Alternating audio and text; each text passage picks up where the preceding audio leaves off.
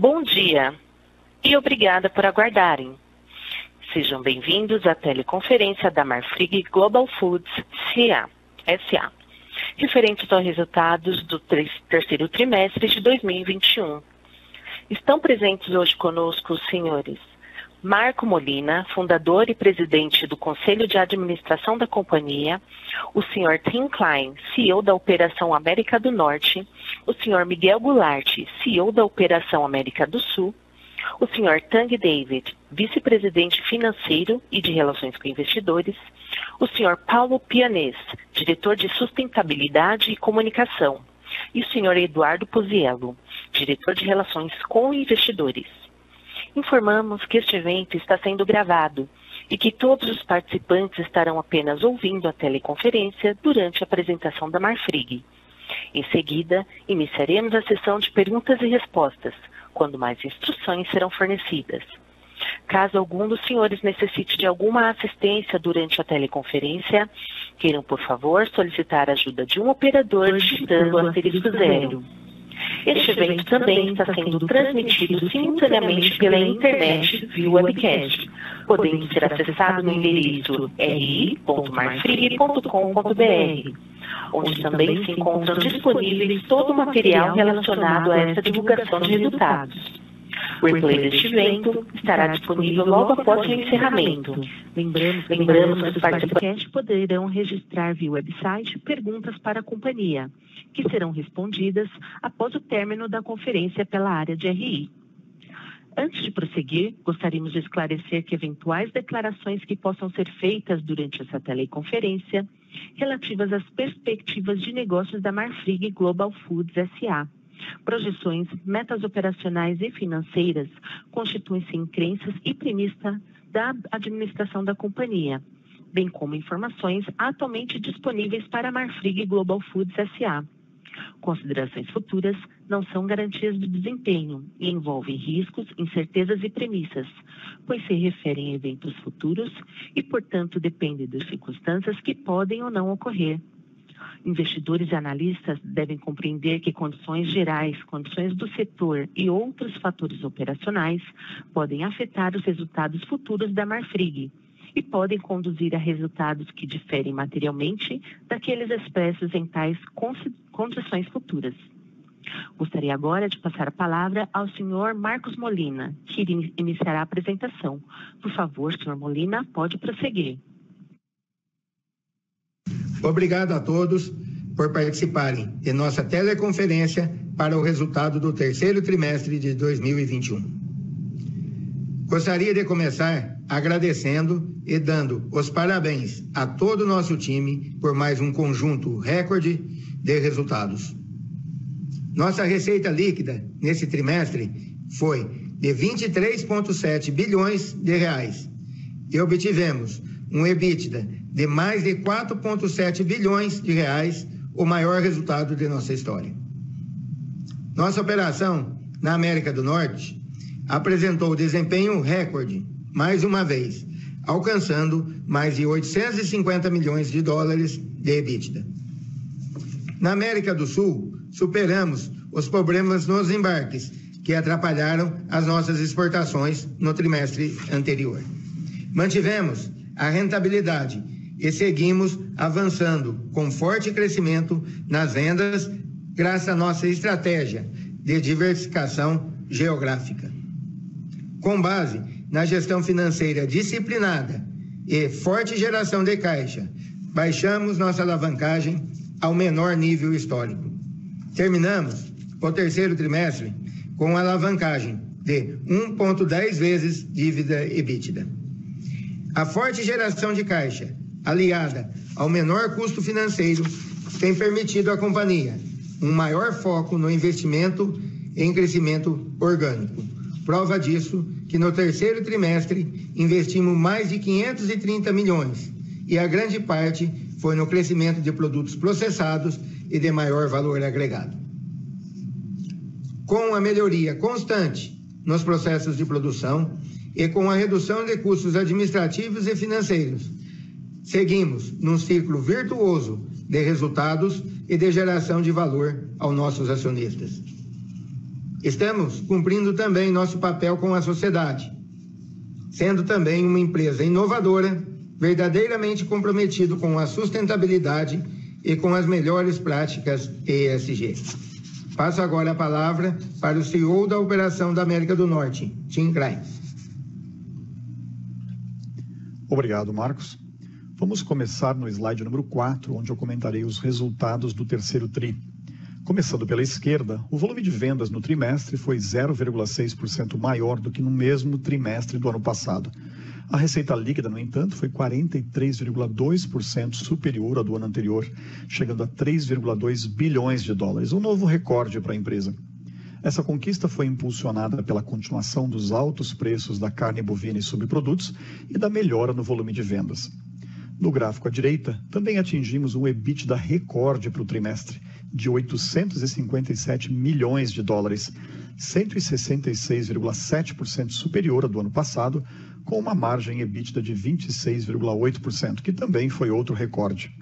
Os principais motores do nosso desempenho continuam sendo uma forte demanda por carne bovina americana, combinado com a ampla disponibilidade de boi gordo, permitindo que nossas plantas funcionem em plena capacidade. Embora o preço do boi gordo tenha subido em relação a um ano atrás, o valor da carne bovina e dos subprodutos mais do que compensa esse aumento. Por favor, passemos agora para o slide 5, onde eu falarei sobre os dados do mercado americano.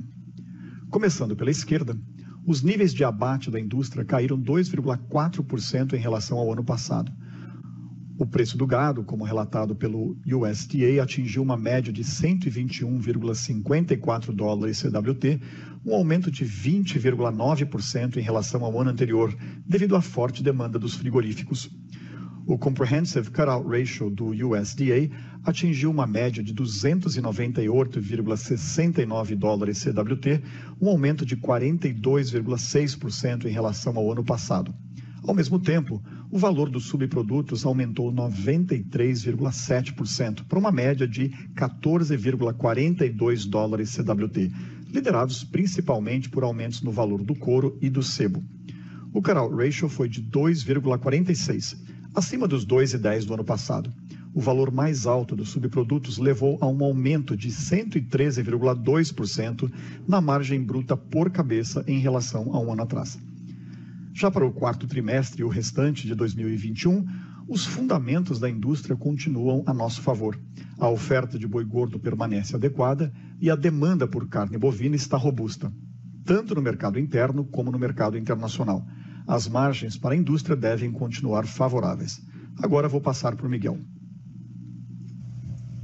Muito obrigado, Tim. Passaremos agora para o slide número 6, onde explicarei a performance da operação da América do Sul no terceiro trimestre de 2021.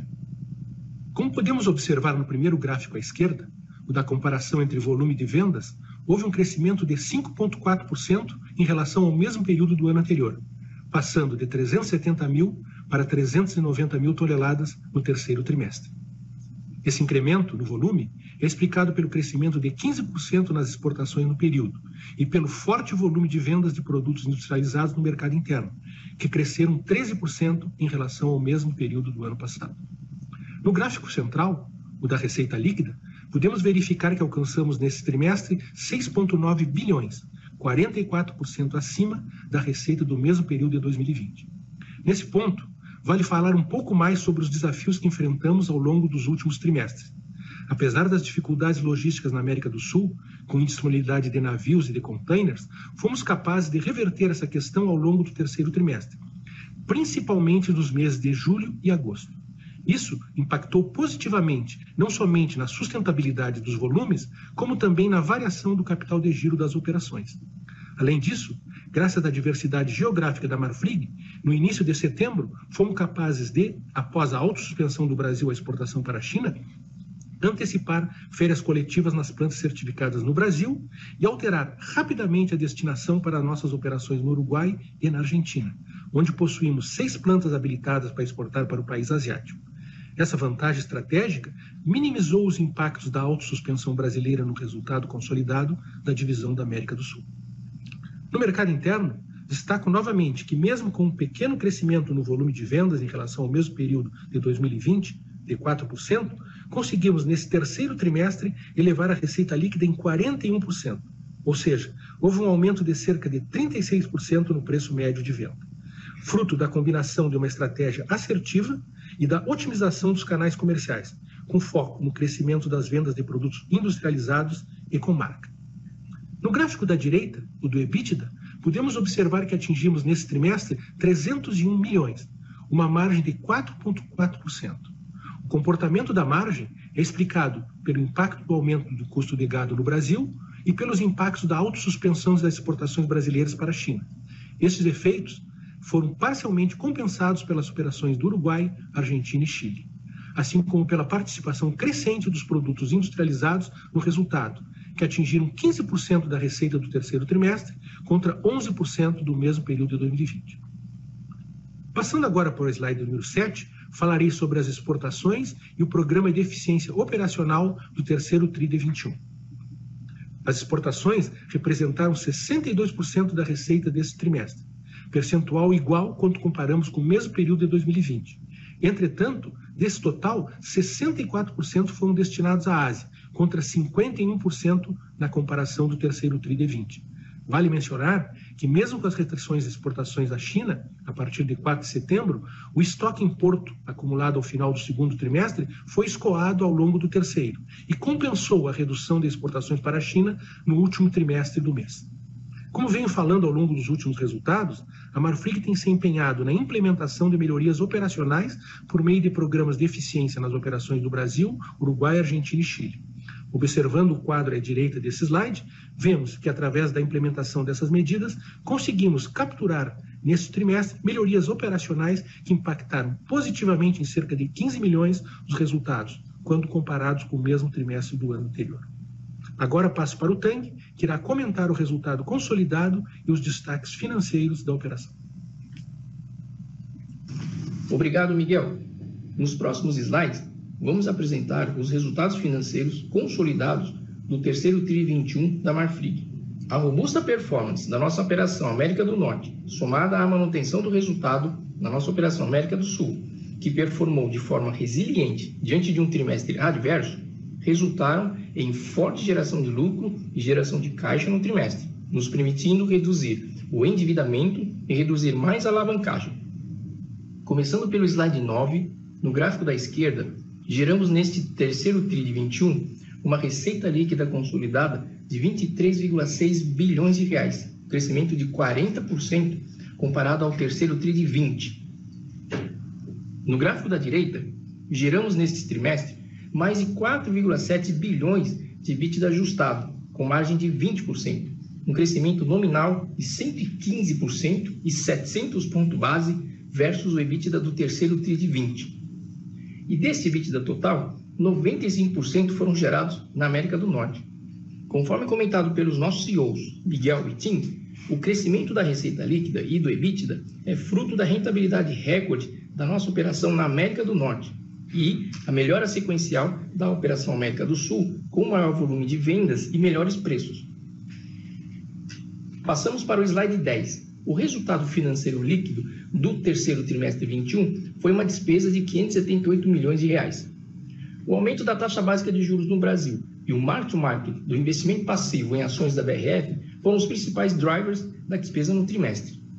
No trimestre, a variação cambial foi negativa em 696 milhões de reais, ocasionada pela diferença entre os petax finais dos períodos terceiro TRI 21 de R$ 5,44 versus R$ 5,00 no segundo TRI de 21.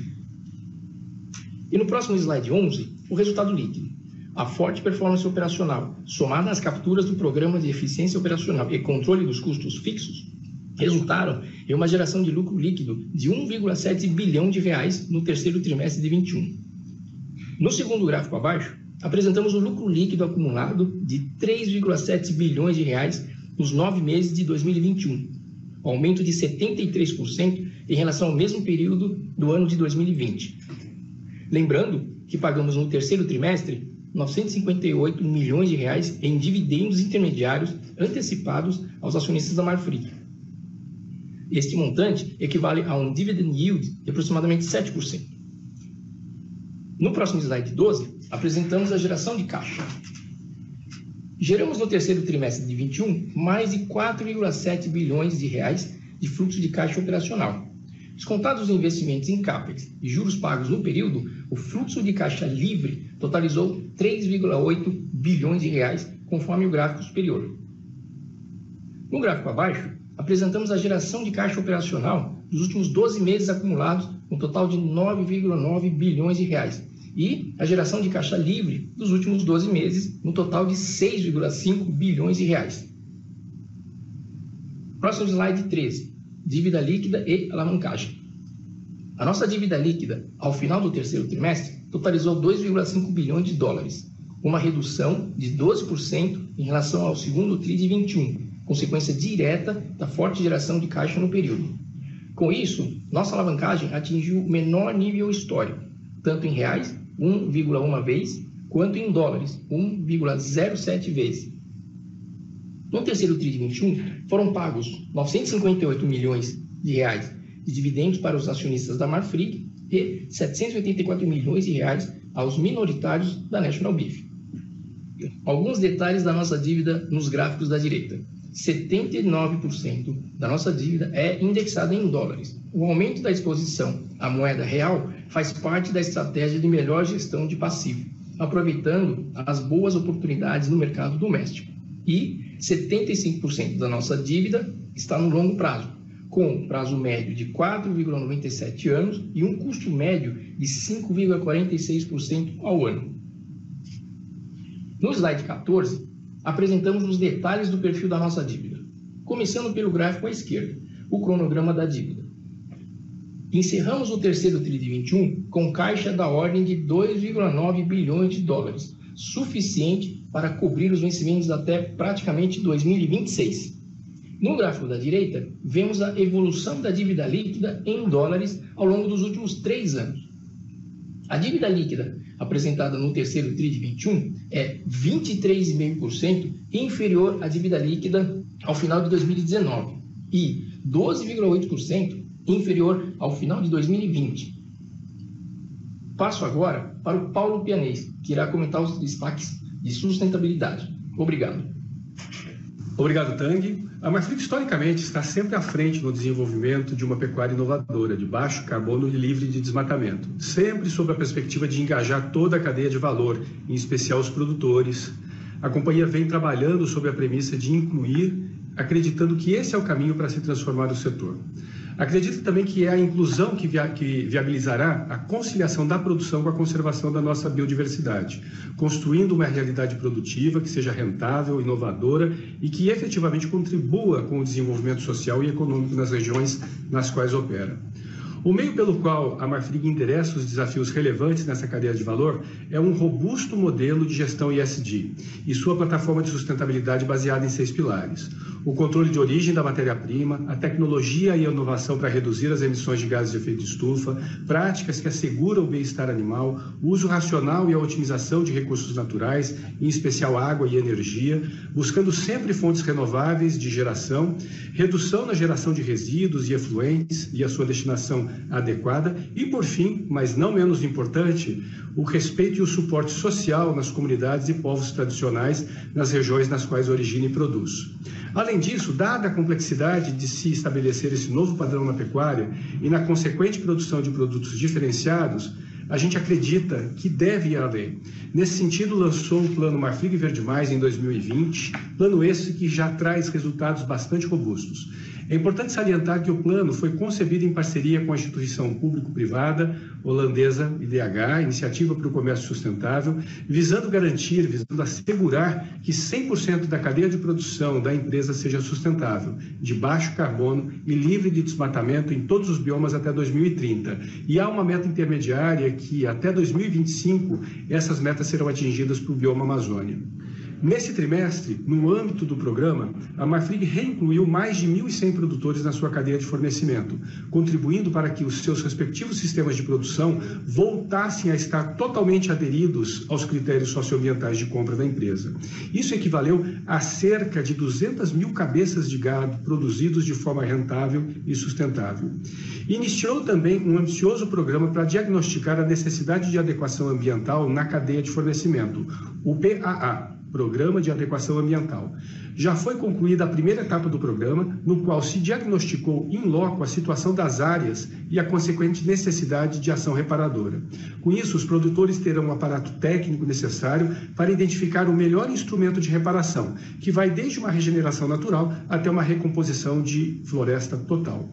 Outros resultados relevantes foram os primeiros abates provenientes do Programa de Produção Sustentável de Bezerros, programa esse também em parceria com a IDH, Iniciativa para o Comércio Sustentável, com a Fundação Carrefour, Fazenda São Marcelo e agora também a Marfrig, que já está aportando 2 milhões de dólares no programa para a expansão, saindo de 150 pequenos produtores de cria para mais de 300. Esse programa tem como premissa um modelo integrado de produção pecuária, desde a origem, ou seja, desde o momento em que o animal nasce, até o momento em que ele vai para o varejo e fica disponível para os nossos consumidores. E isso tudo com rastreabilidade total. Nesse trimestre, a Marfrig também publicou relatório de auditoria do compromisso público da pecuária na Amazônia, com 100% de conformidade na cadeia de fornecimento. Vale ressaltar que foi a única empresa do setor a tornar público esse relatório com tal feito, ou seja, 100% de conformidade. No dia 15 de julho, dia do pecuarista, a Marfrig lançou o Portal do Pecuarista, um canal de relacionamento com sua cadeia de fornecimento com temas relevantes do dia a dia da produção, em especial com destaque às melhores práticas produtivas, como bem-estar animal, manejo sustentável, intensificação da produção, integração lavoura-pecuária-floresta, melhoria genética, dentre outros. A partir desse lançamento, mensalmente a Marfrig tem promovido webinars abordando esses temas de forma interativa com os produtores. Esses esforços e resultados obtidos no âmbito do programa Marfrig Verde Mais comprovam o nosso compromisso na geração de impactos positivos, contribuindo para o desenvolvimento da economia de baixo carbono e para a manutenção e recuperação da biodiversidade nos territórios nos quais atuamos. Obrigada. Iniciaremos agora a sessão de perguntas e respostas. Caso tenha alguma pergunta, por favor, pressione asterisco 1 do seu telefone. Se a qualquer momento sua pergunta for respondida, aperte asterisco 2 para se retirar da fila. As perguntas serão respondidas à medida que forem recebidas. Solicitamos a gentileza de tirarem o fone do gancho ao efetuarem a pergunta. Dessa forma, uma ótima qualidade de som será oferecida. Por favor, aguarde enquanto coletamos as perguntas.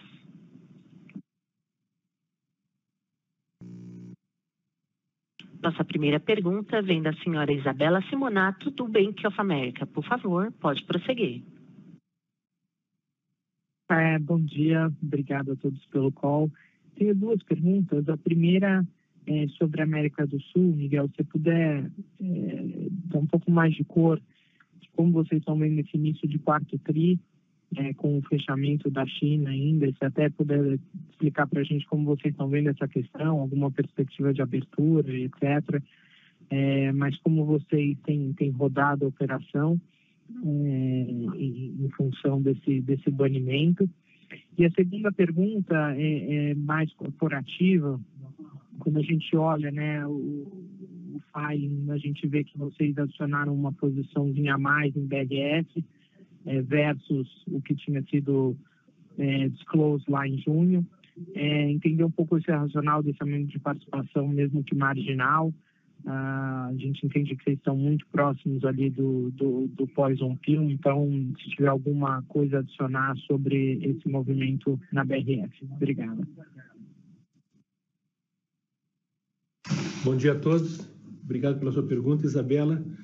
É, Referente à questão do, da, China que você perguntou, uh, o Ministério, a partir da autossuspensão no dia 3 de setembro, ele é, enviou à China toda uma série de respostas e foi é, em tempo e forma essas respostas.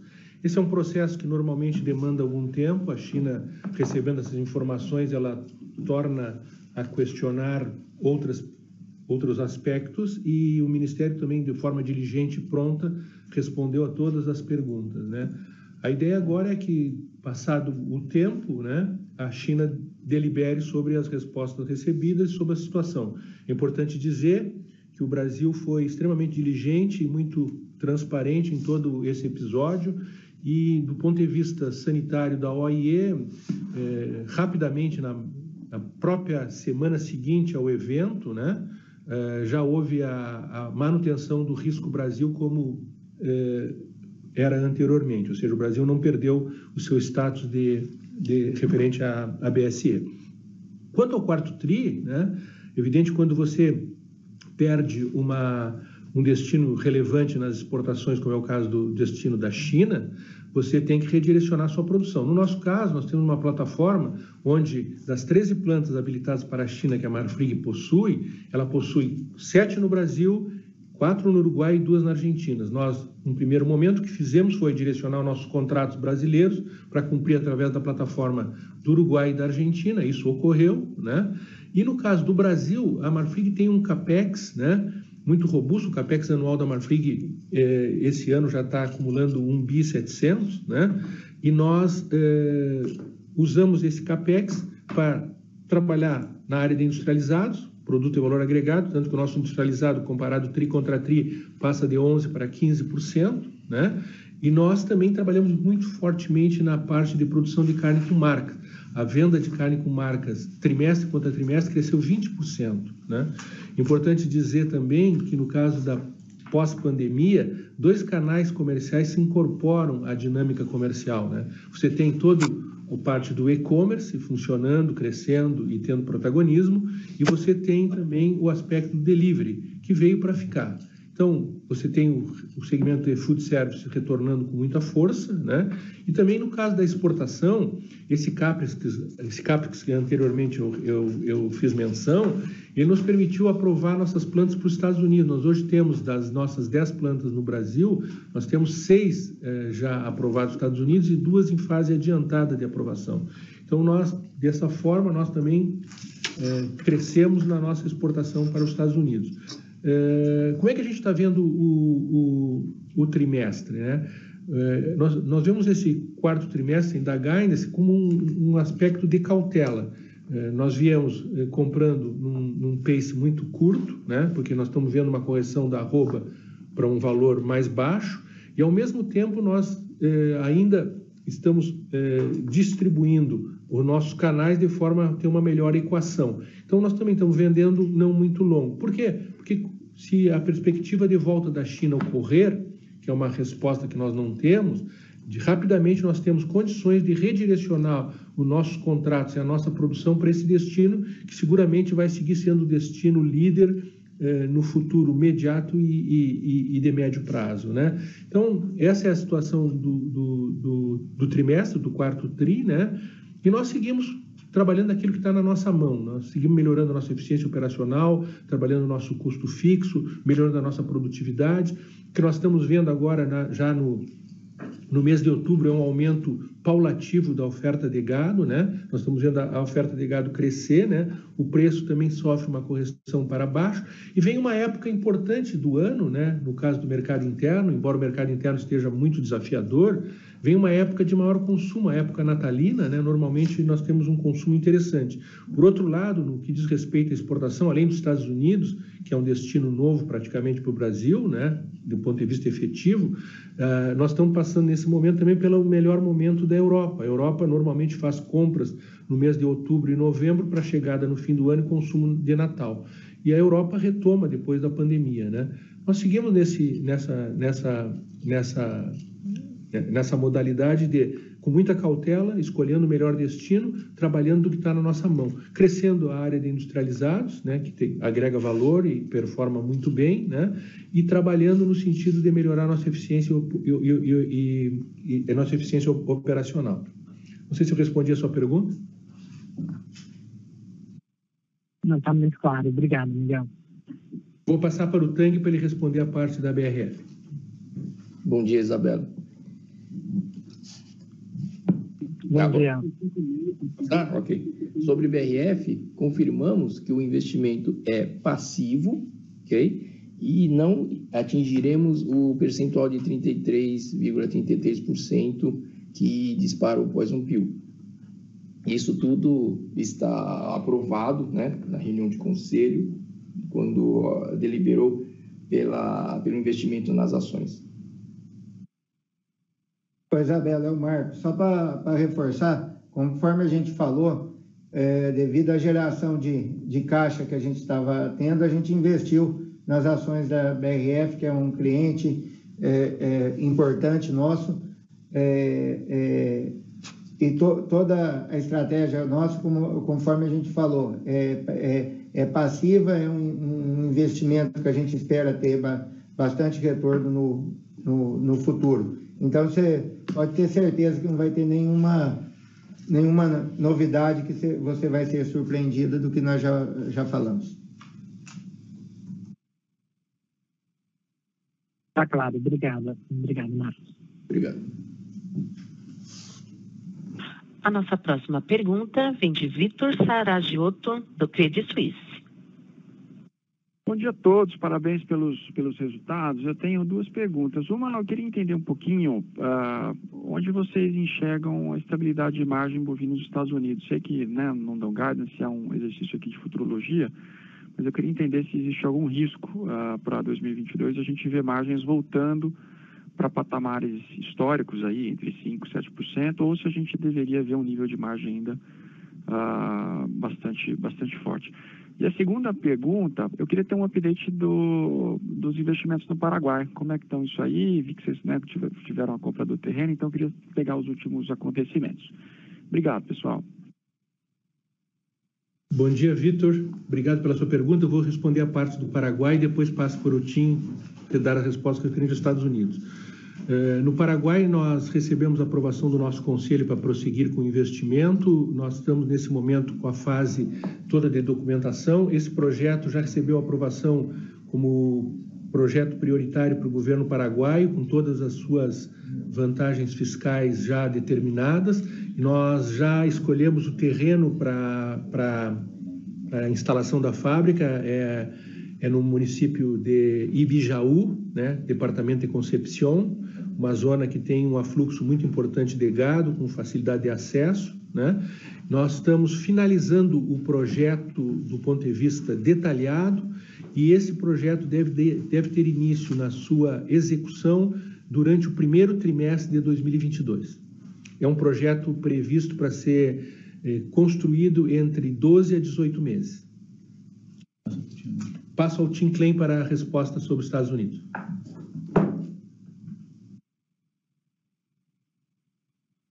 Bom, com relação à sua pergunta sobre a perspectiva de margens daqui para frente, a gente continua na parte do. Nós temos bastante oferta de gado, muita capacidade de processamento, sobretudo até 2022. Nós vemos sim uma margem muito forte que deve continuar, embora não seja tão forte quanto nós tivemos em 2021. Se eu pudesse comparar o mínimo, o, o nível mínimo seria um nível de EBITDA pelo menos de 2019 ou mais alto. Tá ótimo, muito obrigado e parabéns novamente pelos resultados. A nossa próxima pergunta vem do senhor Tiago Duarte, do BTG Pactual. Olá, muito bom dia a todos. É, eu queria, queria fazer duas perguntas, é, na verdade, retomar duas discussões que, que já surgiram aqui. É, a primeira é direcionada mais para o Miguel, é, é, sobre, sobre a operação no Brasil, e, e, falando um pouco menos de preços e de Chinas e um pouco mais de volumes, né, no, principalmente no respeito à disponibilidade de gado. É, queria esclarecer duas coisas, Miguel. Primeiro, é, apesar da queda do abate né, na operação do Brasil, né, olhando o agregado da indústria brasileira, né, vocês entregaram um crescimento de volume até que importante na operação da América do Sul. Eu queria que você escorresse um pouco para a gente é, quanto que é aquele volume, vamos dizer assim, represado né, do segundo trimestre por conta dos problemas do embarque e o quanto foi, vamos dizer assim, um ganho de share efetivo da Marfrig de abate no Brasil e quanto, obviamente, poderia ter sido o crescimento de abate em outras geografias, principalmente Uruguai. É, e ainda nesse tema de volume, se você puder falar um pouco do ciclo pecuário brasileiro, né? Quer dizer, a gente está, você vê os níveis de retenção de trilhos no Brasil em patamares bastante altos para ciclos passados, né? quando a gente olha os números do IBGE, eu queria ouvi-lo quando você imagina a gente ter uma reversão é, desse ciclo de retenção de matrizes e o quanto essa questão da, da China, né, enfim, esse, esse pequeno embrólio aí dos últimos, é, dos últimos quase dois meses, ele pode impactar essa curva, na sua opinião. É, e aí eu queria voltar para o Tang e para o Marcos, né, essa questão da, da BRF acho que foi bem importante e muito esclarecedora a resposta, é, mas eu queria voltar numa discussão que a gente já teve recentemente sobre alocação de capital. Né? Vocês, é, desde a aquisição da National, né, é, acho que priorizaram muito a desalavancagem da companhia, e isso claramente está acontecendo, né, quando a gente vê a alavancagem próxima a uma vez. É, e eu entendo que isso, que essa disciplina financeira, ela, ela continua né, em voga.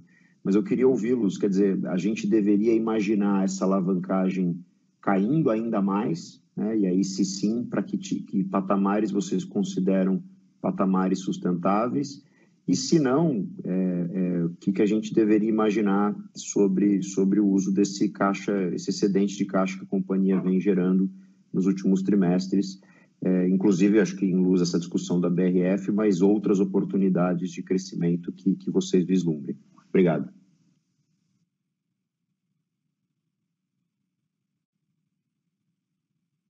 Ô Tiagão Marcos, o, nós do, do, Conselho de Administração já, já determinamos que, é, é, é primeiro, duas coisas. A gente tinha uma, uma espetacular geração de caixa, foi, foi em, em 2020 e 2021 ainda me, melhor. Então, nós viu, vimos como investimento um, uma excelente oportunidade investir passivamente na, na BRF. Segundo, o, nós estamos dando prioridade total hoje para baixar a, dívida líquida e a dívida bruta. Eu acredito aí que em dívida bruta nós somos, somos um dos menores do, uh, é, players do mercado. E a intenção é continuar baixando dívida, bem porque é, é, situação é, global e, e, e, e Brasil para 2022, eu, nós, o Conselho, estamos muito pessimistas, porque eu acho que a inflação vai vir, os juros vai aumentar, e esse, esse negócio nosso, é, é, como já no tempo foi, foi provado, né, é, é um negócio de você ter, ter dívida baixa. Então, isso, isso daí é, é, é, uma, é o principal drive, foco nosso dívida baixa, geração de caixa, diminuição de custo financeiro, alongamento é, é, da, da, dívida é a primeira coisa. O, o, aí o, o, o, estratégico fica em segundo lugar. Acho que você entendeu ou tem alguma dúvida? Não, não, tá super claro. É, a minha, acho que eu, Isso de tanto, você lembra no passado, tanto você falou para mim de de não tem dívida alta, esse negócio de, de dívida baixa, eu acabei te escutando, Tiago. Não, tá certo, tá, não, faz todo sentido. A minha, a minha dúvida é, a gente está vendo em torno de uma vez dívida líquida e bítida, né? É, é, independente de baixar a dívida bruta, a dívida líquida está caindo, né? Como vocês já bem mostraram na apresentação. Baixar os dois, na minha, minha opinião. Dúvida, isso, perfeito. Minha dúvida é é, se a gente, você, vocês colocando nosso lugar, né, pensando na projeção patamar de endividamento líquido sobre EBITDA sustentável para frente, é, ou, ou, desejável para frente, qual é o patamar que vocês consideram consideram justo, abaixo desse uma vez, ou, ou nesse nível, ou acima, é, enfim, essa, abaixo, acho que é o único ponto que faltou. É, do, do conselho abaixo de, de, de dois estaria excelente, o sonho é abaixo de um, né? Mas, mas esse é mais por. seria mais um, um para o futuro. Ah, super claro. Obrigado, Marcos. Bom dia, Tiago. Vou responder a sua pergunta. É, referente a abate, né, o que, que nós estamos vendo? É, no que vai comparativamente é, entre terceiro TRI de 21 e terceiro TRI de 20, para responder a tua pergunta sobre share, a Marfrig baixou 6% e o mercado baixou 10%. Mas esse número, é mais, eu acho que é mais interessante olhar no que vai do ano. Né? Nós estamos vendo aqui o ano ele ele ele está mostrando um Brasil reduzindo seu abate em aproximadamente 10%, né? É, mas, mas também é um número que você tem que tomar em conta. Se você olhar o mês de setembro, né, você vê o Brasil baixando de um abate de aproximadamente 1 milhão e 900 mil cabeças para um abate em torno de 1 milhão e 350 mil cabeças. Né? E no caso da Marfrig, no mês de setembro, nós baixamos nosso abate em 31,5%. Por quê? Porque nós preferimos escoar o nosso, o nosso estoque é, em portos, né, que nós vínhamos ainda com aquele gargalo logístico, né? Isso aconteceu, isso explica aí o nosso aumento de receita, sim. Nós tivemos um, um, uma exportação recorde da Marfrig no mês de, de setembro, nós exportamos quase 40 mil toneladas durante o mês, né? Escoamos todo o nosso backlog logístico, né? E nos ordenamos no sentido de trabalhar naquilo que a gente entendia que era uma oportunidade. Qual era essa oportunidade que nós vimos? Trabalhar com carne com marca, porque food service tinha voltado, a parte de, de, de, consumo doméstico seguia forte, né? Por outro lado, nós víamos o industrializado como uma oportunidade boa também, porque porque sobrou carne barata no mercado, o industrializado te dá a possibilidade de comprar carne barata para industrializar, né? E uma coisa muito importante, é, nós estamos vendo um movimento que não era muito lógico de estar tá acontecendo, mas está acontecendo, né? Você vê o preço de venda para o atacado baixar, mas a carne na ponta do atacado não, não ainda capturou essa baixa, né? Então isso aí deve acontecer, ou está acontecendo agora de uma forma mais uh, acelerada. Nós estamos vendo uma arroba que vem baixando semana a semana, né? E um preço de carne que vinha baixando muito rápido entrar num processo de estabilidade.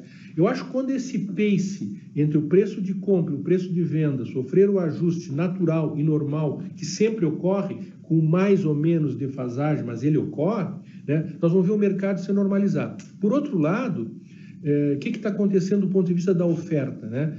Como a situação da China tem um grau de indefinição muito grande, no sentido de quando vai voltar, isso provoca que os frigoríficos não tenham uma escala muito alongada, porque eles não sabem o que vai acontecer do ponto de vista da exportação do seu principal destino, e também, por sua vez, o produtor resiste um pouco a vender numa arroba que está em queda. Então, esse sistema faz que a cautela seja o principal driver do momento que nós estamos vivendo atualmente. O que, que vai acontecer do ponto de vista de ciclo é mais difícil de prever. Você sabe que nós já tivemos essa conversa antes. Eu sou muito resistente a estabelecer um ciclo para a pecuária do Brasil, porque eu acho que a pecuária do Brasil é um processo de crescimento contínuo. Né? Mas nós podemos ver uma coisa que já está ficando evidente. Nós tivemos no ano passado uma diminuição de 22% no abate de matrizes. Com o abate caiu 10%. Nós vamos esse ano, aos números, nós temos um abate que caiu em torno de 10%. Né? Isso aí vem fazendo um, um, um, um buffer de, de gado ou de abate que faz com que as empresas se reorganizem seus volumes de abate né? e que essa oferta, em algum momento, ela vai voltar ao mercado que, que vai fazer essa oferta voltar ao mercado, aparecer no mercado? É as condições comerciais e os destinos que esse, que esse, que esse, que esse produto possa ter. Na prática, o que nós estamos eh, eh, tendo em vista eh, a situação atual que nós estamos vendo é que nós temos uma, uma economia em recessão, né? E essa economia em recessão fez que o consumo per capita no Brasil caísse ao menor nível. Nós estamos falando de consumo per capita aqui na ordem de 25 quilos habitante ano, ano ou menos, né? Então, nós, nós não vamos esperar uma grande reação em termos de mercado eh, para o próximo trimestre, para esse quarto trimestre, e nem para o primeiro semestre do ano que vem. Nós não vemos aqui na Marfrig uma modificação nessa situação em termos econômicos para proporcionar um grande consumo, coisa que aconteceu em 2020 com a auxílio emergencial. Nós não, não vemos isso acontecendo de uma forma eh, muito expressiva em 2022. O que nós vemos sim é um dólar que vai estar competitivo e à medida que o Brasil tenha os destinos de, exportação, no caso da China, restabelecidos, nós, vamos, nós devemos ver um, uma corrente comercial bastante robusta no início de 2022. Por outro lado, Tiago, é, a gente não pode desconsiderar o aspecto logístico, né? porque nós estamos ainda num processo que o caos logístico ficou para trás, mas não ficou para trás porque o problema foi solucionado, porque nós hoje temos disponibilidade de containers e de navios. Ficou para trás porque a exportação produzida diminuiu muito. Então, isso ajustou a oferta logística à procura logística. Mas isso aí vai, vai, vai depender ainda de como se apresente essa situação no início de 2022. Muito obrigado, Miguel.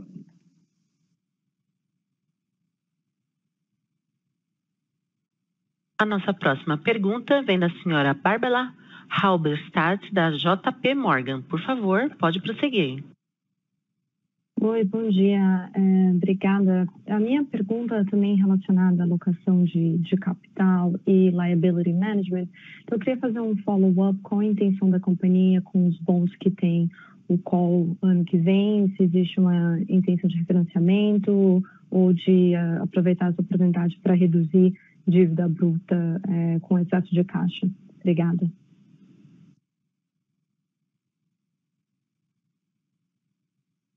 Bom dia, Bárbara. É, sobre os bonds que você perguntou, né? Sim, vamos, estamos é, analisando oportunidades de reduzir a dívida bruta com esses bonds. Ótimo, obrigado. Certo? Certo? Obrigado. A nossa próxima pergunta vem do senhor Gustavo Troiano, do Itaú BBA. Bom dia a todos, obrigado pela pergunta. É, a minha pergunta é em relação aos resultados financeiros, mais especificamente na linha de outras despesas e receitas financeiras. E eu queria relembrar aqui quais são as principais variáveis que transitam nessa linha, né, excluindo a marcação ao mercado das ações da BRF. É principalmente porque nos trimestres anteriores às aquisições da, das ações da BRF, a gente nota que essa linha estava rodando num nível de 70 milhões de reais positivo, e nesse trimestre, quando a gente exclui a marcação ao mercado da BRF, a gente chega num valor negativo de 30 milhões de reais. Então, seria bastante proveitoso se vocês pudessem comentar um pouco sobre os motivos para essa inversão dentro dessa linha em específico e se esse valor que excede a marcação a mercado da BRF tem impacto caixa e o que a gente pode esperar indo para frente nessa linha em específico. Obrigado, pessoal. Bom dia. É que é o Tang. Essa linha da outra despesa, é, ela tem apenas dois componentes, tá? Tem o mark to market da, da BRF, tá? E tem a, inflação, a hiperinflação argentina, tá? É, e essa, essa despesa da inflação, hiperinflação argentina não tem efeito caixa, ok? Ela é apenas um, como se diz, é como se fosse uma variação cambial, tá? Ela, tem, ela, ela é todo tri, certo? Você calcula a diferença da hiperinflação argentina e coloca em outros. Nada mais entra nessa linha. Não temos outros, outras despesas financeiras. Perfeito, Tandy. Super claro. Obrigado. Ok? Ok, obrigado. A nossa próxima pergunta vem do senhor Rodrigo Almeida, do Santander. Bom dia a todos. É, obrigado pelo call é, e por pegar a pergunta aqui. É, eu queria explorar um pouquinho o tópico de capital de giro é, nesse TRI, acho que mais especificamente aqui os impactos do destravamento das vendas do TRI anterior, mas também entrar aqui um pouquinho no, na parte de fornecedores. Queria entender é, um pouco aqui é, o impacto nesse TRI, se teve algum, algum impacto de utilização menor na América do Sul, é, principalmente no Brasil. É, e acho que também seria interessante explorar alguns outros, alguns outros pontos de, de capital de giro, que talvez tenham sido relacionados à National Beef, que, que eu acho que principalmente ali na parte de encargos, salários, que eu queria entender um pouquinho melhor. E, e outro tópico que eu queria explorar um pouco também é um pouco a Argentina, acho que tanto entender um pouco aqui do lado de, de oferta de gado é, e também do lado de exportação, principalmente depois das mudanças ali em outubro.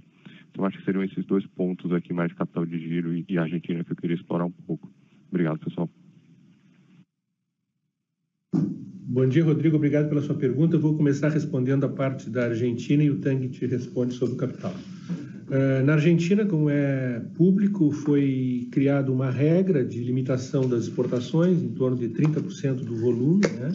e com um sistema que exclui, exclui as cotas, exclui, exclui a cota Hilton, exclui, exclui, a cota 481, né?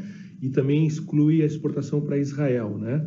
Uh, esse processo na Argentina, né, foi bastante traumático no início, ele depois ele sofreu um ajuste, porque houve um ajuste também do preço da matéria-prima. A matéria-prima sofreu um ajuste de redução, né? Isso viabilizou a operação da Argentina. Por outro lado, eh, nós tivemos também na Argentina, né, no caso da Marfrig, a possibilidade, como a Marfrig é detentora de duas marcas muito icônicas na Argentina, a marca Pate de hambúrguer e a marca Vianíssima de salsichas, a Marfrig consegue, com essas duas marcas, estabelecer um equilíbrio entre o que é permitido exportar, que são essas, esse volume de exportação com uma redução de 30%, e o nosso desempenho no mercado interno, que essas marcas performam muito bem. Né? Então, com esse equilíbrio entre pátio, vianíssima e, e, e, e, a porção de exportação liberada, a gente conseguiu equilibrar a operação na América do Sul, né, no caso da Argentina, né, e a gente vê uma, uma, uma perspectiva estável nesse mercado para o quarto trimestre. Né. Vou passar para o Tanque para ele responder a pergunta sobre capital. Não sei se eu respondi a pergunta sobre a Argentina. Não ficou super claro. Obrigado. Obrigado. Bom dia. É, você perguntou sobre a variação do capital de giro no trimestre, né? O, a variação do capital de giro no trimestre foi positiva, certo? É, quando você fala da linha de fornecedores, no trimestre nós tivemos o mês de setembro, certo? Mais, é, menos, menos, é, menos atividade, né? Menor do que agosto. Então, isso, isso impactou mais na linha de fornecedores, é o que você está vendo aí. Acho que foi essa, essa pergunta. Desculpa se eu perdi algum, alguma outra pergunta é. sua. E, e, só um outro ponto, acho que queria entender um pouco é, a parte de.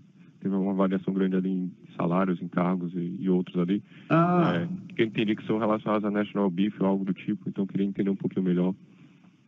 Não, isso aí é o seguinte: é, é a, a provisão trimestral certo? dos bônus da National Beef. Então, ele ele vai para o resultado, certo? Mas ele não, não tem efeito caixa, tá? Ele só vai no é uma provisão no passivo. Tá, perfeito. Ficou claro. Obrigado. Obrigado.